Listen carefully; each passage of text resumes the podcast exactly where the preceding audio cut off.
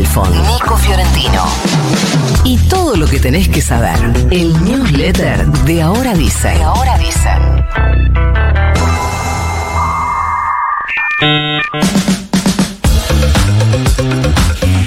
La AMIA también recibió una amenaza, digo también porque veníamos hablando en la semana de las amenazas a las embajadas. La Policía Federal inspeccionó el edificio de la organización judía, no encontró artefactos sospechosos. En Francia, 14 aeropuertos recibieron nuevos avisos de ataque. En Berlín, en Alemania, más de 60 policías resultaron heridos y 174 personas fueron detenidas en una manifestación pro Palestina, pro reclamo de Hamas. Es confuso porque Francia está mandando un mensaje que no termina de quedar claro eh, si es efectivamente respecto al pueblo palestino, del terrorismo de Hamas. Bueno, ahí hay un mensaje difuso. Estados Unidos emitió una alerta mundial de preocupación a sus ciudadanos en el exterior. Todo esto en el marco del ataque terrorista de Hamas en Israel el 7 de octubre y las represalias posteriores de Israel, mientras la ONU está pidiendo un alto el fuego inmediato a Israel. Las tropas de asalto del Departamento Unidad de Investigación Antiterrorista de la Federal detuvo detuvieron a un sospechoso de haber amenazado de bomba, esto, esto que les decía en la semana, a las embajadas de Estados Unidos e Israel. Es un chico de 18 años.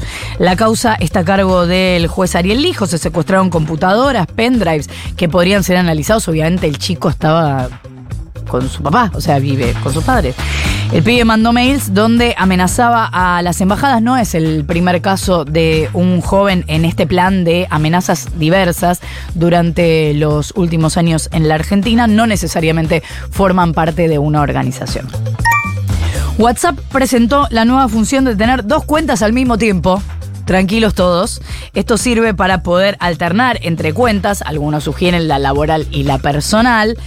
Y ya no es necesario entonces cerrar sesión cada vez que se deja de usar una, llevar dos teléfonos, preocuparse por los mensajes equivocados, pero sí tenés que tener un segundo número de teléfono y una tarjeta SIM o un teléfono que acepte varias SIM. Bueno, en fin.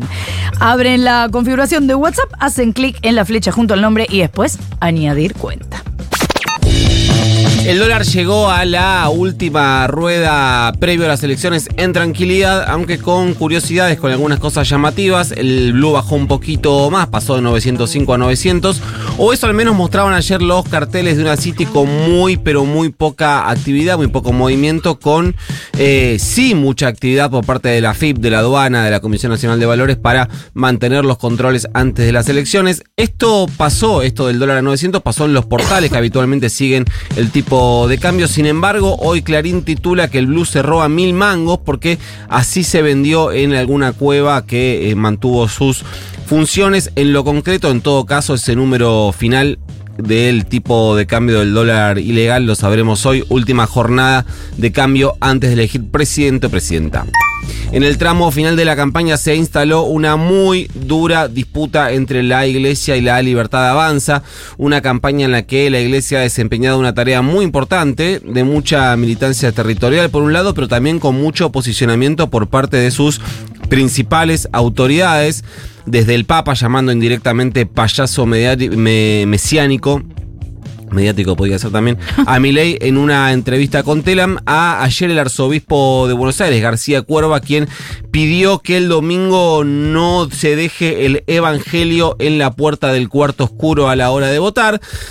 Todo esto eh, luego de que Alberto Venegas Lynch, hijo, dijera en el cierre de campaña de Milei que la Argentina debía romper relaciones diplomáticas con el Vaticano mientras sea eh, liderado por un, eh, digamos, impulsor del totalitarismo. Recordemos que Milei ya le había dicho comunista y representante del maligno en la tierra al Papa. Hasta Burlich respondió ayer en Twitter, dijo el Papa es el líder espiritual más importante del mundo y tenemos la suerte de que sea argentino, más allá de que estemos de acuerdo o no con sus opiniones. También cerró la eh, campaña con un debate muy intenso por la decisión del Ministerio de Transporte de la Nación de publicar en las máquinas que cobran la SUBE en los colectivos cuánto saldría el boleto sin subsidios. Ese plan se trasladó ayer a los carteles digitales y las pantallas en las estaciones del ferrocarril, eh, de los distintos ferrocarriles del área metropolitana, los que dependen de la Nación. Se leía eh, boleto con masa 56 pesos, boleto con Miley 1100 pesos, boleto con Bullrich 1100 pesos, haciendo eh, hincapié en lo que costaría un boleto sin subsidios. Eh, pasaron todos los límites, escribió Bullrich en su cuenta de Twitter, de verdad están usando la plata de la gente para hacer este tipo de campaña sucia, dan vergüenza ajena. Eso dijo la candidata presidenta de Juntos por el Cambio. Aunque fueron los sindicatos ferroviarios los que se adjudicaron la decisión de usar las pantallas para eso, es bastante obvio que todo fue una decisión oficial de poner en discusión esto en el tramo final de la campaña. Estuvo mm, eh, interesante lo que le respondió el ministro de Transporte, Diego Giuliano, a Patricia Bullrich, eh, acompañado de una imagen de las pantallas del subte de la ciudad de Buenos Aires, donde se eh, ven directamente imágenes proselitistas de Jorge Macri. Le preguntó Juliano, ¿lo llamaste a Horacio para denunciar esto, Patricia? Así que por ahí se cerró también buena parte de la campaña ayer. Ayer estuvieron los cierres de campaña de Burlich y de Massa. Burlich fue a Lomas, zona que identificó como el modelo de corrupción kirchnerista a partir del caso Insaurralde. Una muestra clara de debilidad fue que hizo el cierre con, o de desesperaciones, que hizo el cierre con Macri, quien previamente hizo toda una campaña por Milei hasta hace cinco minutos y empezó a dar señales recién en la última semana a favor de eh, Bullrich.